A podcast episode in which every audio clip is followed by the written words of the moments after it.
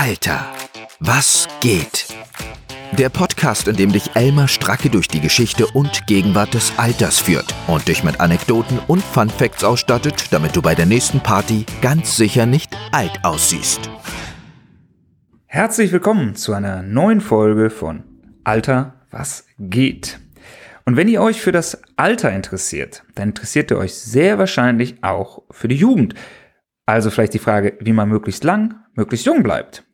Viele Menschen wünschen sich das, ewige Jugend. Denn das Alter macht etwas mit uns und das finden die meisten nicht so gut. Wenn ich über diesen Podcast rede, dann rede ich meist davon, dass ich alles mache außer Anti-Aging. Insofern, ganz so in Details und Produktempfehlungen werde ich auch heute nicht gehen. Aber wir wollen uns mal angucken, was passiert eigentlich, wenn wir älter werden mit uns. Körperlich, aber auch geistig. Und vielleicht auch charakterlich. Es gibt wenig Tipps in dieser Folge, aber vielleicht ein paar spannende Erkenntnisse, was auf uns zukommt oder was schon hinter uns liegt. Denn die Alterung fängt viel früher an, als man vielleicht denkt. Alter, wie geht's weiter? Altern ist eine ziemlich zweischneidige Sache. Am Anfang freut man sich, wenn man älter wird. Man bekommt mehr Möglichkeiten. Aber schon bald kippt das. Man freut sich, wenn man jünger geschätzt wird. Und die Möglichkeiten nehmen ab, wenn man älter wird. Es ist ein Reifeprozess, bei dem irgendwann die Reife bedeutet ein Nachlassen der Kräfte, Verfall, Tod. Und das ist eine Naturkonstante des Menschen. Wir können uns menschliches Dasein bisher zumindest gar nicht ohne diesen Alterungsprozess vorstellen. Dieser Reifeprozess ist auch schon im Wort angelegt. Die indoeuropäische Wurzel al bedeutet so viel wie wachsen oder reifen.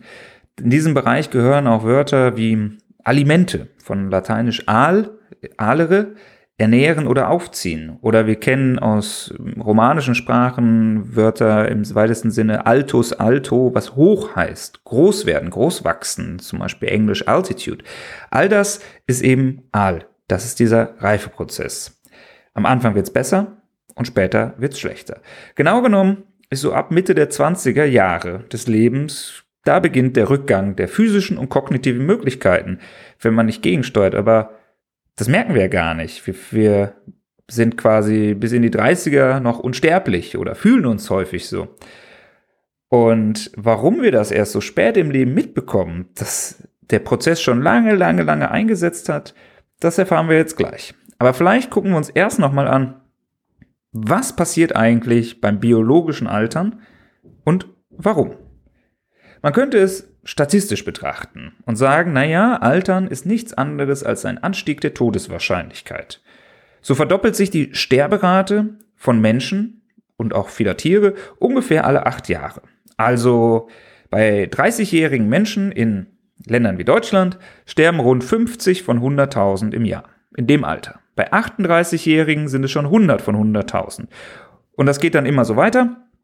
Und bei 122 sind dann sicher alle im nächsten Jahr tot. Das liegt nicht daran, dass es nicht theoretisch möglich sein könnte, aber wir haben es noch nie beobachtet, dass jemand älter wird. Aber das ist nur die Statistik. Das sagt ja nichts darüber aus, warum das so ist.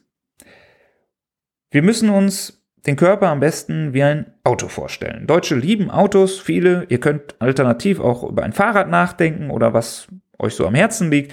Aber nehmen wir ein technisches Teil wie das Auto. Und wenn man das viel nutzt, dann häufen sich Schäden an. Zum Beispiel äußerlich, das sind dann so Lackkratzer durch Straßensplit oder durch Menschen, die einen nicht mögen und mit dem Schlüssel mal dran kratzen oder Schäden an inneren Teilen, also sozusagen den Organen des Autos. Und wenn es gut läuft, gibt es dann Ersatzteile und man hegt und pflegt das Auto und in Deutschland hegt und pflegt man das Auto sicherlich auch mehr als den eigenen Körper, deswegen können sich das viele gut vorstellen.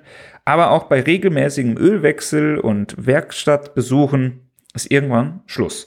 Also zumindest dann, wenn es wirtschaftlich bleiben soll. Wahrscheinlich könnte man ein Auto, so wie man das über Flugzeuge sagt, ewig weiterfahren, wenn man es regelmäßig wartet. Aber für die meisten Menschen lohnt es sich irgendwann nicht mehr und die sagen, du, ich kaufe jetzt ein anderes, ein neueres Auto, dann sind die Teile nicht so teuer, da ist der Verschleiß noch nicht so extrem. Ich komme mir gar nicht mehr hinterher mit dem Verschleiß und alles zu reparieren, weil ständig etwas Neues kaputt geht, weil mein Auto schon sehr alt ist. Und so muss man sich das auch im Organismus vorstellen. Es gibt ständig Schäden, die sich irgendwie ansammeln, wenn Zellen sich regenerieren oder teilen. Und der Körper hat ganz tolle Reparaturmechanismen. Es müsste gar nicht so sein, dass wir altern. Wir haben auch Zellen, die nicht zu altern scheinen, zum Beispiel Keimzellen oder manche Krebszellen. Und dennoch nimmt der Körper es in Kauf. Und ich halte es für die plausibelste Erklärung, dass der Körper sozusagen sagt, evolutionär, dieser einzelne Körper, das ist jetzt nicht so super wichtig, dass der immer hundertprozentig in Schuss bleibt. Ich kann da durchaus Abstriche machen, die irgendwann zum Tode führen, wenn sich dann immer mehr Schäden anhäufen. Wichtiger ist aber, dass ich einen Teil meiner Energie in die Fortpflanzung packe und in das Überleben der Spezies. Das ist zumindest eine von über 300 Theorien, wie das Altern funktioniert und warum, die der Forscher Medvedev im Jahre 1990 mal zusammenstellte.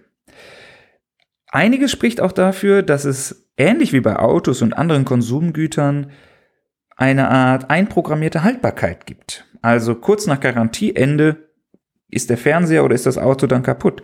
Vielleicht ist das bei Menschen auch so. Also es spricht einiges für so eine programmierte Lebensdauer. Zum Beispiel, dass wir eben noch nie jemanden kennengelernt haben, trotz aller medizinischen Fortschritte, der oder die älter als 122 geworden ist. Und das Spannende ist ja, wenn wir von der steigenden Lebenserwartung sprechen, dann sprechen wir von der Lebenserwartung in der Breite. Einzelne Menschen, die 100 Jahre werden, die hat es immer gegeben. Das Besondere an unserer heutigen Zeit ist, dass es so viele sind. Es gelingt uns aber nach wie vor nicht wirklich, die maximale Lebensdauer zu erhöhen. Und das liegt wahrscheinlich auch daran, dass wir bis heute das Altern nicht so richtig verstanden haben. Wahrscheinlich ist es eine Mischung aus vielen verschiedenen Mechanismen, die zusammenkommen. Und alle paar Jahre gibt's mal ein Bestsellerbuch, wo jemand sagt, Mensch, ich hab's rausgefunden und das wird jetzt der Jungbrunnen und am Ende hm, klappt's dann doch nicht. Wunder, Wunder. Manche sagen sogar, dass Altern eine Krankheit ist. Also wir sind gar nicht dazu verdammt zu altern, sondern das liegt daran, dass wir einen äußeren Einfluss haben, der uns, naja, der uns nichts anderes übrig lässt. Ich halte das nicht für besonders sinnvoll oder zielführend, Altern als Krankheit aufzufassen könnte da eine ganze Folge drüber reden, würde aber an dieser Stelle einfach nur auf einen Science Slam verweisen, den ich 2019 mal in Tomsk in Russland gehalten habe. Damals ging das noch, war eine schöne Veranstaltung, ein deutsch-russischer Science Slam. Ich stelle den Link in die Show Notes und vielleicht mache ich noch mal eine extra Folge dazu, aber ich glaube, das erklärt schon mal ganz gut, warum die Definition als Krankheit nicht besonders sinnvoll ist. All das heißt nicht, dass wir nichts gegen das Altern tun können. Denn, naja, also es gibt ja schon verschiedene Faktoren, die etwas mit Altern zu tun haben. Einer davon ist die Genetik. Ja. Da wissen wir vor allen Dingen nicht, warum. Also, was ist der Sinn des Alterns? Warum ist Altern irgendwie uns in die Wiege gelegt? Außer uns das Leben schwer zu machen. Wenn es zum Beispiel darum geht, die Population zu begrenzen. Warum müssen dann alle Körperteile altern? Reicht dann nicht, wenn die wichtigen, die lebenswichtigen Organe altern? Und wenn es so einprogrammiert ist, warum gibt es nicht hin und wieder einen Menschen, bei dem diese Programmierung defekt ist und der einfach nicht altert? Oder rückwärts so Benjamin Button mäßig. Insofern, es sind nicht nur die Gene, es sind auch Umwelteinflüsse, es ist auch das individuelle Verhalten. Aber zumindest nach aktueller Forschung sagt man so, ein Drittel Einfluss ist Genetik. Wer gute Gene hat, wird häufig sehr alt, auch wenn die Person einen Lebenswandel hat, der das genaue Gegenteil nahelegen würde. So Leute wie Lemmy, der Frontsänger der Band Motorhead, der jeden Tag eine Flasche Whisky getrunken hat und trotzdem 70 Jahre alt wurde. Und da fragt man sich immer, Mensch, wie schaffen die das? Und ja, ein Teil ist wahrscheinlich Gene. Und die Leute, die schlechte Gene haben, mit dem Lebenswandel, sterben halt schon mit 38. Vielleicht starb er auch nur, weil er kurz vor seinem Tod vom Whisky auf Wodka O umgestiegen ist und den Körper, der Körper diesen Umstieg einfach nicht verkraftet hat. Wir wissen es nicht so ganz genau, aber es gibt verschiedene Einflussfaktoren des Alters. Und das sind die besagten Gene, das sind Umweltfaktoren. Wenn jetzt hier Gift irgendwo ist, ist das nicht besonders hilfreich oder schlechte Lebensbedingungen und natürlich auch das individuelle Verhalten, sei es äh, Sport, Ernährung, Rauchen, was es so gibt. Aber es ist irgendeine Mischung und wir wissen bis heute nicht so hundertprozentig, wie die sich auswirkt und warum sie sich auswirkt. Und es ist eben nicht so straightforward, wie es manchmal heißt. Also insbesondere nicht, wenn es darum geht, irgendwelche Präparate zu kaufen oder zu verkaufen. Klar, wenn ich 50 Jahre lang irgendwelche Vitamine nehme, dann möglicherweise lebe ich länger. Ja, das stimmt, aber der Zeitraum ist ja relativ lang und wahrscheinlicher ist, dass es keinen Einfluss hat, aber bis dahin man sehr viel Geld ausgegeben hat und es dem Verkäufer oder der Verkäuferin auch oder diese, der Firma dahinter einfach auch egal sein kann, ob es wirklich was gebracht hat oder nicht. Wir wissen nicht einmal bei großen Zahlen von Menschen, was genau etwas bringt. Zum Beispiel könnte man sagen, ja, Wohlstand, Reichtum ist gut für die Lebenserwartung. Selbst das ist so nicht, lässt sich so nicht belegen. Klar, wenn ich zwei Individuen mir angucke, dann ist eine Krankenversicherung und sich keine Sorgen um Geld machen hilfreich. Aber zwei Gesellschaften, da ist nicht so ganz klar, ob die Ernährung, das Klima oder der Wohlstand entscheidende Faktoren sind. Beispielsweise ist es ja nicht so, dass eine reiche Gesellschaft weniger Krankheiten hat. Sie hat nur einfach andere Krankheiten, nämlich häufig Wohlstandskrankheiten wie Diabetes Zugegebenermaßen ist die Forschung auch ein bisschen schwierig in dem Fall, weil man das biologische Alter ja so schlecht messen kann. Das kalendarische kann ich gut abzählen. Prima, wir können uns alle darauf einigen. Biologisch schwieriger. Vielleicht habt ihr schon mal von sogenannten Biomarkern oder ähnlichem gehört. Das funktioniert dann so, dass man sagt, du, ich gucke mir ein bestimmtes Enzym an, von dem ich überzeugt bin, das sagt aus, wie alt jemand biologisch ist. Oder eine große deutsche Versicherung wirbt damit, man kann über Pulswellen herausfinden, wie alt man biologisch ist. Oder über andere Blutbestandteile. All das ist sicherlich irgendwie sehr en vogue, weil Menschen sich gerne vermessen lassen und sie hätten gerne die Bestätigung, Mensch, ich bin eigentlich viel jünger als mein kalendarisches Alter. Oder wenn sie Pech haben, sind sie älter und dann gehen sie deprimiert ins Bett. In meinen Augen ist das alles Scharlatanerei und das liegt nicht nur daran, dass nichts davon irgendwie erwiesenermaßen herausfinden kann, was das biologische Alter ist, sondern auch, dass es in meinen Augen das gar nicht, es ist überhaupt nicht möglich, weil ja die Referenzskala fehlt. Und sie ist zumindest nicht konsistent. Also, selbst wenn wir herausfinden, Mensch, die Leber ist irgendwie jünger als mein kalendarisches Alter. Also jünger als vergleichbare Lebern nach 40 Jahren oder andere, die Niere oder was auch immer. Aber das heißt ja nicht, dass der ganze Organismus in dieser Weise altert. Vielleicht altert die Leber oder die Niere des Individuums viel schneller als, weiß ich nicht, die Augen, das Gehirn, das Herz oder viel weniger schnell. Was, welche allgemeine Aussage kann ich dann über das Alter, das biologische Alter dieses Menschen treffen? Das Einzige, was ich sagen kann, ist, dieser Biomarker hat diesen und jenen Wert. Über die Zahl hinaus die in diesem sehr lokalen Kontext vielleicht eine Aussagekraft hat, sagt mir das alles gar nichts. Also, wenn ihr da einem jungen Brunnen begegnet, wäre ich skeptisch. Was es vielleicht ist, ist eine Goldgrube. Denn die Menschen wollen sich sehr gerne vermessen lassen und sie wollen sich sehr gerne erzählen lassen, wie jung sie doch alle sind. Fun Fact.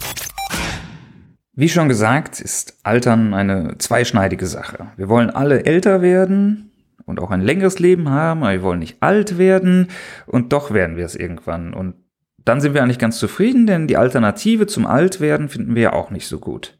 Nun denn, also, wir leben in einer Gesellschaft, die älter wird. Demografischer Wandel. Und ein Problem demografischen Wandels ist, es ist teuer. Fachkräftemangel ist nur ein Aspekt, ein anderer ist das Gesundheitswesen. Denn alte Menschen sind teuer. Sie brauchen viele Therapien und Medikamente und so weiter. Turns out, stimmt so nicht. Die Kosten, die jemand für das Gesundheitswesen produziert, haben nichts mit dem oder sehr wenig mit dem absoluten Alter zu tun. Statistisch gesehen ist es egal, ob die Person 60 oder 70 Jahre alt ist. Die entscheidende Größe ist, wie lange lebt sie noch? Mit anderen Worten, die letzten Lebensjahre sind teuer, egal ob die mit 50, 60 oder 70 stattfinden. Das heißt, dass die Gebrechensphase auch nicht länger wird, sondern sich nur nach hinten heraus verschiebt. Mit anderen Worten, unsere gesunde Lebenserwartung steigt ziemlich parallel zur Lebenserwartung insgesamt.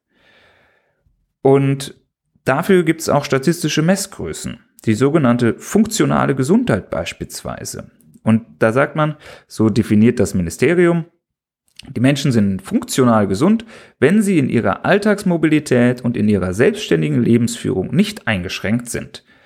Diese funktionale Gesundheit ist statistisch gesehen in Deutschland ziemlich stabil, bei rund 80 bis 90 Prozent bei den Menschen bis 60 Jahren. Dann nimmt sie langsam schneller ab. Sie fällt auch dann deutlich bis zu den 90-Jährigen, aber nie unter 50 Prozent. Mit anderen Worten, heutzutage sagt noch die Hälfte der 90-Jährigen in Deutschland, dass sie ihren Alltag ohne Einschränkungen meistern können. Und das setzt in der Regel voraus, dass man sich ein bisschen frühzeitig damit beschäftigt hat, dass man, sofern es die Möglichkeit gibt, beispielsweise ins Erdgeschoss zieht oder einen Aufzug hat. Denn wenn man einmal erstmal nicht mehr laufen kann, dann fällt ja auch dieser Umzug schwer. Ein anderer Indikator neben dieser funktionalen Gesundheit sind die gesunden oder beschwerdefreien Lebensjahre.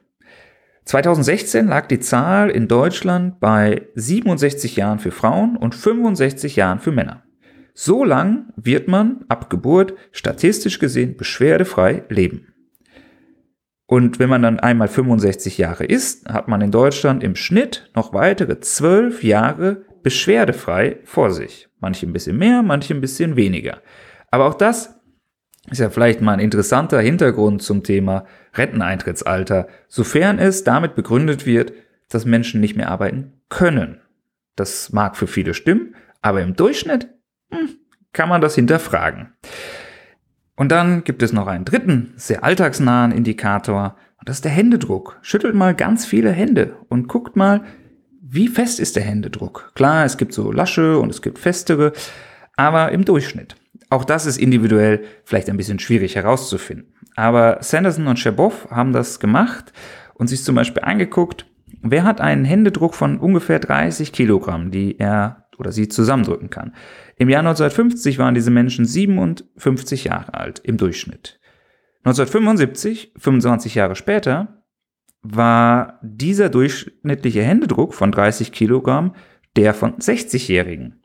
Also die Menschen sind länger kräftig geblieben. Und im Jahr 2000 war es schon der Händedruck von 63-Jährigen. Die 57-Jährigen von 1950 waren also physisch oder biologisch betrachtet so alt wie die 63-Jährigen von 2000. Alter, wie geht's weiter? Nachdem wir im ersten Teil darüber gesprochen haben, warum wir altern oder warum wir es immer noch nicht wissen, und darüber gesprochen haben, was auf Zellebene die Ursachen sein könnten, geht es im zweiten Teil darum, was das für unser Leben bedeutet, wenn wir altern. Was passiert mit uns? Was passiert mit unserem Geist, unserem Charakter, unseren Seelen, wenn wir sie nicht schon früher verkauft haben im Leben? Beispielsweise nimmt das Gehirnvolumen ab dem 20. Lebensjahr durchschnittlich um 0,23 Prozent pro Jahr ab. Es wird immer weniger. Und zwar ziemlich linear bis zum ungefähr 55. Lebensjahr und dann noch schneller. Jetzt könnte man meinen, wir werden immer dümmer im Leben. So ist es zum Glück nicht. Denn wie oft im Leben kommt es auch beim Gehirn nicht allein auf die Größe an. Klar, also Vogelstrauß mit seiner Gehirngröße ist vielleicht nicht konkurrenzfähig, dafür hat er Krallen und kann sehr schnell laufen. Aber das größere Gehirn gewinnt nicht immer automatisch zwischen zwei Menschen. Es gibt keinen direkten Zusammenhang zwischen Gehirngröße und Fähigkeiten oder Intelligenz. Die Frage ist, wie nutzt man es? Und das liegt zum Teil in der eigenen Hand. Allein, dass ihr diesen Podcast hört und euch Gedanken macht, ist sicher gut für eure kognitive Lebenserwartung. Spannender als der Substanzverlust des Gehirns ist nämlich der Funktionsverlust. Aber hier ist wieder das Problem, dass man ihn ganz schwer messen kann. Wir wissen, wir merken, ja, im Alter, Dinge werden nicht leichter. Aber wie kann ich den genau zuordnen? Wie kann ich dafür sorgen, dass ich sagen kann, dieser Funktionsverlust liegt am Alter? Es gibt mehrere Probleme. Erstens, die individuellen Unterschiede zwischen Menschen sind ja sehr groß. Es gibt keine einheitliche Skala, abgesehen vielleicht vom Intelligenztest. Und gerade unter sehr jungen und sehr alten Menschen sind die Unterschiede einfach sehr groß. Zweitens, selbst beim Intelligenztest, ja, der kann vielleicht etwas aussagen, aber unser Alltag besteht ja nicht darin, irgendwelche Tests zu machen. Es ist unklar, ob ein Testergebnis sich mit der Alltagserfahrung deckt. Und die Frage wie immer, testen wir das Richtige? Es ist nicht so ganz klar, ob ich beim Wortfindungstest wirklich die verbale Intelligenz oder so teste oder einfach nur, wie gut versteht jemand den Wortschatz des Jahres 2022. Wer vor 70 Jahren sozialisiert wurde, braucht vielleicht einfach länger, um die heutige Sprache zu verstehen. Auch wenn ich ihn nicht ganz akkurat messen kann. Es gibt aber diesen Funktionsverlust.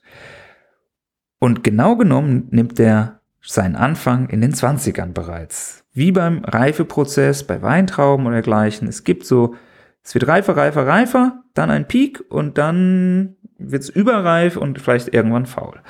Aber als Menschen bemerken wir das erst ganz spät im Leben. Warum ist das so? Weil unsere körperlichen Voraussetzungen nicht entscheidend sind. Sie sind ein Faktor unter vielen, der zeigt, wie gut wir mit dem Leben zurechtkommen. Unser Gehirn ist sozusagen unsere Laufschuhe. Aber wie gut wir beim Marathon abschneiden, hängt ja nicht nur von den Laufschuhen ab, sondern auch von Motivation, Training, Beharrlichkeit und so weiter. Wenn der Bauer nicht schwimmen kann, liegt's an der Badehose, sagt der Sauerländer, oder was Hänschen nicht lernt, lernt Hans nimmermehr. Aber häufig, also in diesen Sprichwörtern, Alter ist auch einfach eine sehr bequeme Ausrede. Denn wir können immer dazulernen. Früher dachte man, dass das Gehirn irgendwann aufhört, neue Zellen zu produzieren. Das ist ganz sicher nicht der Fall. Es ist auch hier wieder so, irgendwann kommt die Neuproduktion nicht hinterher mit dem, was an Fehlern sich einschleicht. Aber man kann immer noch dazulernen. Deswegen ist einer der Hauptgründe, warum wir merken oder spät erst merken, dass wir an Fähigkeiten nachlassen, dass wir einfach zu schlau sind. Menschen sind sehr anpassungsfähig. Wenn wir merken, oh, die Situation überfordert mich aus welchen Gründen auch immer, weichen wir ihr aus und überlegen uns eine Alternative, die einfacher ist. Wenn man merkt, dass die Reaktionszeit im Alter nachlässt und man schlechter sieht, wird man vielleicht nachts kein Auto mehr fahren oder zumindest langsamer oder eine Brille anziehen. Und vielleicht nimmt man das gar nicht als Einschränkung wahr. Die Einschränkung, die spürbar wird, die muss dann schon sehr heftig sein. Es ist, Zitat, dasselbe Gehirn, das die Verluste erlebt und den besseren Umgang damit lernt. Zitat Ende schreibt Gerd Kempermann. Wir können also eine sehr lange Zeit unseren Funktionsabbau, sozusagen eine reduzierte Motorleistung, durch Erfahrungswissen, zum Beispiel bessere Streckenwahl oder Kulturtechniken, beispielsweise im Autobeispiel das Nutzen eines Autozugs, ausgleichen, um ähnlich gut zum Ziel zu gelangen.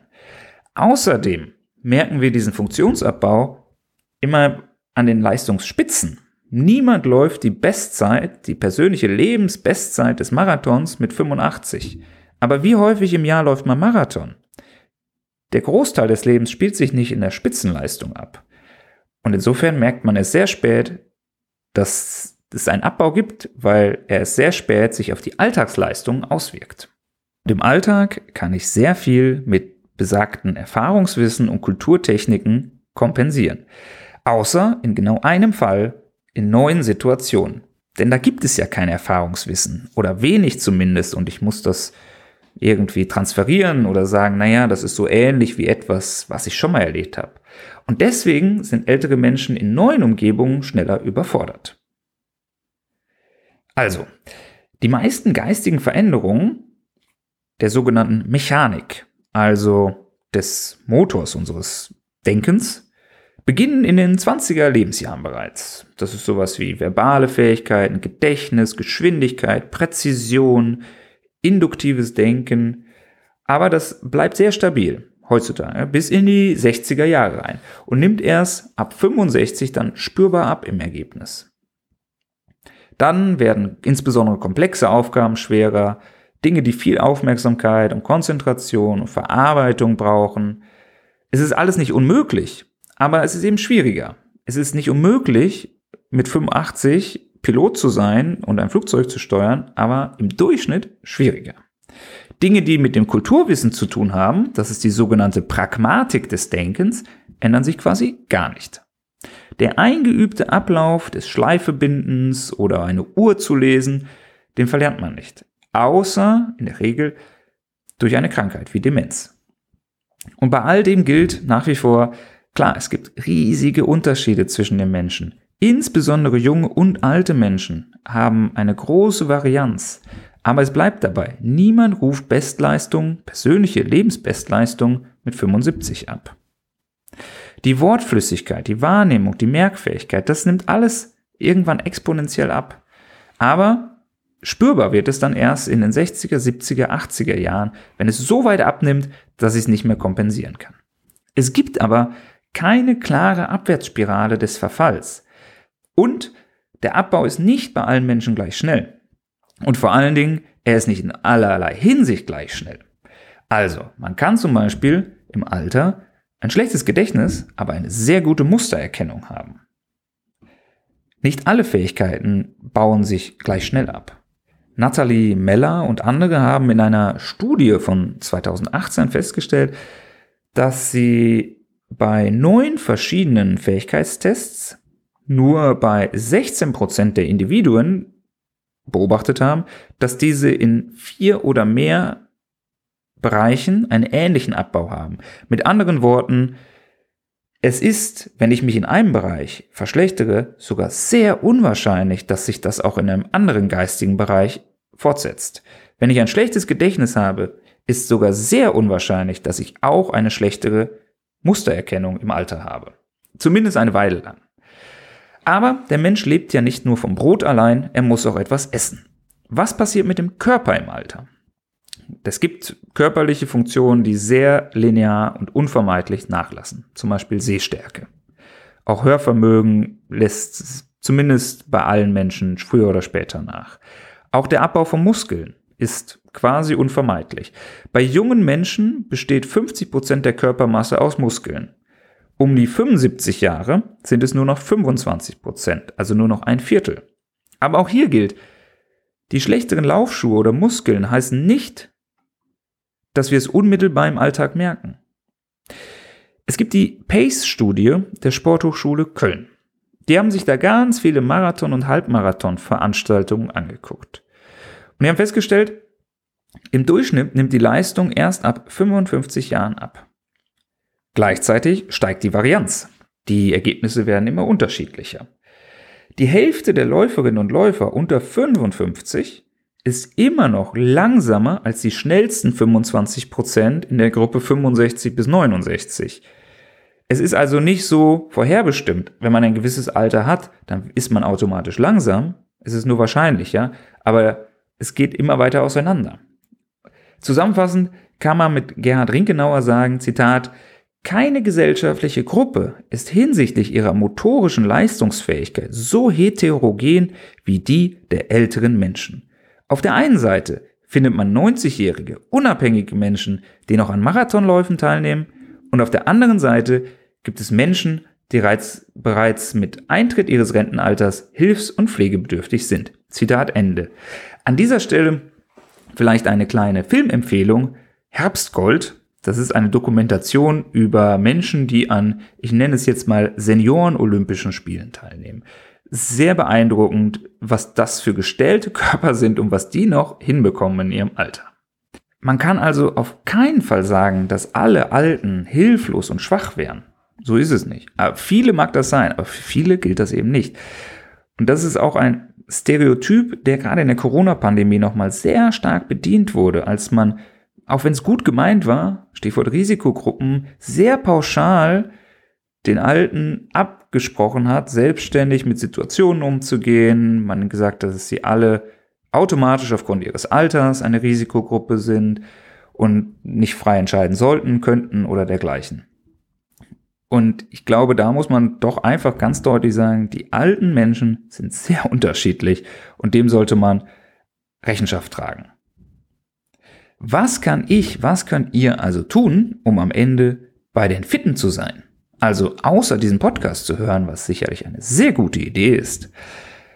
Und davon, von anderen guten Ideen gibt es in der Literatur sehr viele. Aber grundsätzlich kann man sagen, das ist nicht ganz überraschend wahrscheinlich, sportliche und geistige Betätigung sind hilfreich auf lange Sicht und vor allen Dingen soziale Aktivitäten. Einsamkeit und Isolation egal ob selbstgewählt oder unverschuldet, ist was die Alterung angeht, ein Genickbruch. Und damit sind wir beim großen Thema Alterseinsamkeit, welches nochmal eine eigene Folge bekommen sollte. Im Alter nehmen grundsätzlich soziale Aktivitäten ab. Allein schon, weil im Alter sehr viele Menschen alleine leben. In der Altersgruppe 50 bis 55 leben gerade mal so 15 bis 20 Prozent der Menschen allein. In der Altersgruppe über 80 ist mehr als die Hälfte allein. Außerdem dünnt das soziale Netz immer stärker aus. Und das ist nicht immer so, dass das aufgezwungen wird. Alte Menschen scheinen sich, zumindest der Forschung zufolge, auch bewusst dafür zu entscheiden, weniger Kontakte zu haben, weil sie sich sagen, ich hätte lieber gerne wenige intensive Kontakte als viele lose Kontakte, weil ich das zu anstrengend finde. Das Problem ist nur dann, wenn dann diese wenigen intensiven Kontakte wegfallen. Insbesondere, wenn der intensive Kontakt durch den Partner oder die Partnerin kam. Während Menschen in fester Partnerschaft im Lebensverlauf einigermaßen gleich viel Zeit pro Tag alleine verbringen, nämlich rund sechs Stunden zuzüglich schlafen, steigt die allein verbrachte Zeit bei allein lebenden Menschen mit dem Alter immer weiter an. Menschen ohne Partner sind jenseits der 70 rund zwölf Stunden am Tag allein. Und das Schlafen kommt noch dazu. Das ist eine sehr lange Alleinzeit. Werfen wir zum Abschluss noch einen Blick auf den Charakter und die Persönlichkeit.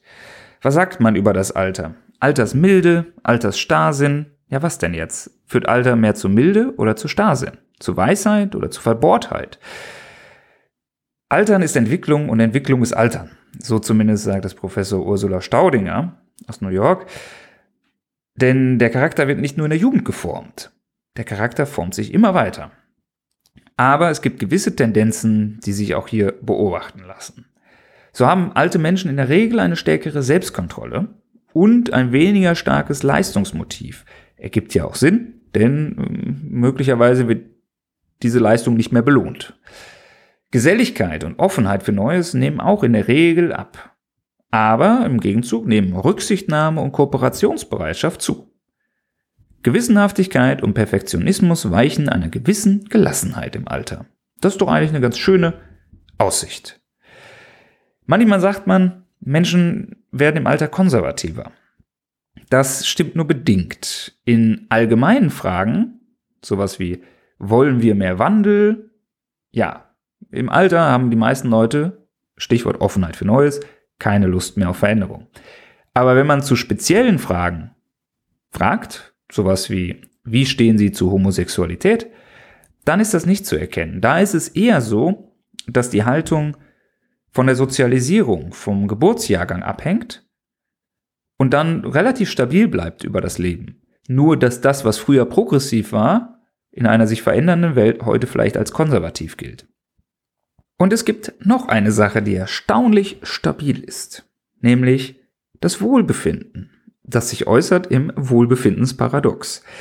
Denn das Wohlbefinden, die Zufriedenheit, sieht im Leben aus wie eine U-Kurve.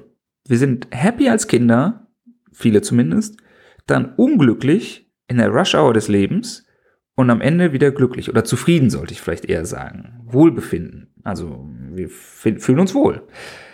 Und diese Kurve, diese U-Kurve, zeigt sich weltweit, unabhängig davon, wie reich oder arm eine Gesellschaft ist. Und das ist ja interessant, denn im Alter werden wir älter und gebrechlicher, Dinge werden schwerer und trotzdem werden wir wieder zufriedener. Woran liegt das? Einerseits an der bereits beschriebenen Gelassenheit, die wir entwickeln und weniger Leistungsmotiv, aber auch ein cleverer Trick der menschlichen Natur. Wir blenden Dinge einfach aus. Auch schwierige Lebensumstände wirken sich nach einiger Zeit einfach nicht mehr auf unsere subjektive Wahrnehmung aus. Wir verdrängen einfach, dass wir beispielsweise nicht mehr so gut laufen können.